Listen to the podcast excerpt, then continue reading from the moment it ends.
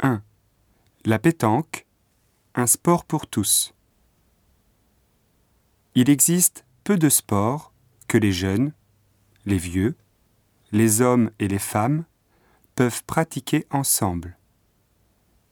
La pétanque en fait partie et c'est probablement une des activités de vacances les plus populaires chez les Français.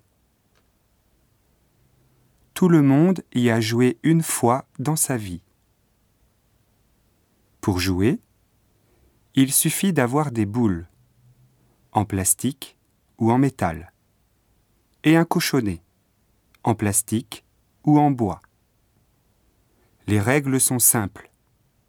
On peut jouer à deux ou en équipe, et le but est de placer le maximum de boules près du cochonnet.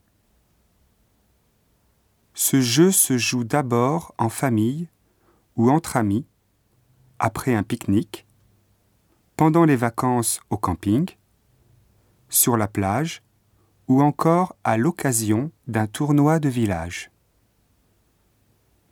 Il n'est pas rare d'entendre claquer les boules sur les campings de France durant l'été. Le reste de l'année, on voit des joueurs plus chevronnés faire des parties plus sérieuses.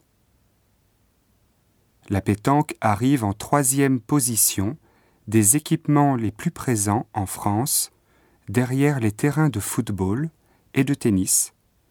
Mais finalement, seuls les joueurs réguliers jouent sur un vrai terrain de pétanque, et dans la plupart des cas, les Français jouent dans leur jardin. La pétanque n'est pas un jeu violent. Au Japon, ce sont essentiellement les personnes âgées qui la pratiquent pour se maintenir en forme ou faire de la rééducation. Sur 7000 joueurs licenciés au Japon, près de 90% ont plus de 50 ans. D'ailleurs, le ministère de la Santé et du Travail japonais l'a adopté pour le Nennin Peak, nom d'une fête sportive pour les seniors cela ne doit pas faire oublier que la pétanque est un vrai sport, avec un championnat du monde des jeunes.